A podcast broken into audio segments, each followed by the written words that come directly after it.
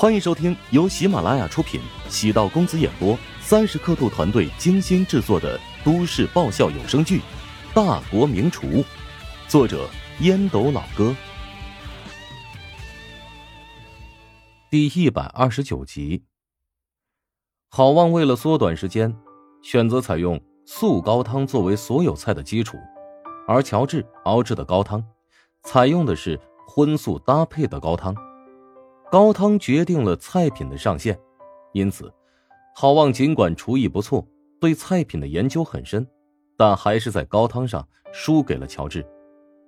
严格意义上来讲，乔治熬高汤的时间最长，花费心思最多，他所有的菜上限注定比其他人都要更高一筹。另外，就是宴席的选择上，随园私房菜虽然都是以家常菜为主。但在淮南菜的地位尊崇，几代淮南菜的顶级国厨大师都在努力还原随园私房菜的味道。尽管付出了多年努力，但他们的成绩差强人意，甚至有人认为随园私房菜并不存在，随园菜单只是袁枚的空想而已。目前市面上的仿随园菜大多也是厨师的尝试作品、半成品。更没有一个标准。乔治却是在比赛当中还原出了随缘菜单的精髓。最大的亮点在于那份让所有人都质疑的茶叶蛋。随缘食单中明确表示，煮茶叶蛋的时间应当为两炷线香，每个时辰静香一炷，按此推算，两炷线香约四个小时。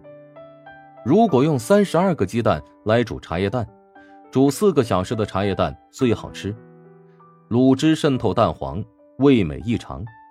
乔治掐准时间，在比赛开始便首先开始煮茶叶蛋，等到时间截止时，恰好是四个小时。至于味道，跟随缘菜单提到的茶叶蛋滋味完全相符。郝望正是从乔治所煮的茶叶蛋得出。乔治烹饪的是随缘宴，而且还原程度达到百分之九十以上。郝望也曾经参加过某个厨师创作的仿随缘宴，尽管口味还算不错，但与乔治烹饪的随缘宴还是有着明显的差距。从茶叶蛋做法的细节便能看出乔治对随缘菜单的研究之深。郝望输得心服口服，他也知道。评委都是按照实力来打分，不存在所谓的潜规则。现场众目睽睽，如果制造黑幕，只会得不偿失。回想自己的种种行为，嫉妒、造谣、生事，完全都是无中生有。郝望不仅后悔，还知道必须要为此扭转自己在怀乡集团高层当中的形象。唯一的办法，便是郝望。主动承担错误，认可乔治的实力，心甘情愿、无比真诚的道歉，才能让人谅解。乔治不仅是陶家的女婿，而且他还拥有一技之长，以后怀香集团指不定会落到他手里，还不如现在早点认错，化解矛盾的因果。好望能够成为九天怀香力推的种子选手，他的情商和智商。绝对不会特别低。幡然醒悟的速度之快，让乔治在内的所有人都瞠目结舌。好望会不会也是托儿啊？我说你智障吗？他怎么可能是托呀？如果不是托儿，那就是乔治的宴席的确更胜一筹。我们之前都错怪了他。唉，怀香集团。是全国餐饮龙头企业，绝对不会在这种关键时刻弄一些花里胡哨的事端。想要扶持驸马爷，没必要这么折腾。咦，之前究竟是谁造谣？乔治是靠着潜规则成为第一名的？这家伙完全是唯恐天下不乱呐！伴随着好望帮乔治辩解，观众的看法也在不断的改变。陶南方坐在主席台上，脸上带着似有似无的浅笑。乔治获得所有人的认可，无疑也间接证明他的眼光不错，评委给乔治这么高的评分，意味着第一名已经没有悬念。让所有人都意外的是，多儿在最后一轮的表现不俗，靠着一桌姜鲜宴超越了郝望，成为了第二名。郝望知道评委给多儿打分的时候，肯定带有主观因素。获得第三名，虽然不是什么好成绩，但也让他清醒的认识到自己还有进步空间。伴随着十二名选手的分数和排名逐一公布，怀乡集团内部赛也就宣告结束。第一名是驸马爷乔治，情节很曲折，且在意料之外。乔治心情不错，除了拿到一个金灿灿的奖杯之外，还有二十万的奖金。乔治明显更喜欢后者，但他从来没有表现过，就是冲着那不菲的奖金而去的，那样显得他太没有追求了。颁奖仪式过后，是一个小规模的自助餐会，乔治打算随便应付一下，找个机会离开，没想到郑泽在门口逮住了借机尿遁的他。郑泽比想象中要健谈，当然也是因人而异。你此次内部选拔赛的表现不错，接下来呀，进入决赛，那可得面对八大菜系的高手。每个菜系呀，都有自己的独到之处，只有知己知彼，才能百战不殆。因此呀，建议你近期多接触其余的七个菜系，找准对方的破绽，才能够获得胜利。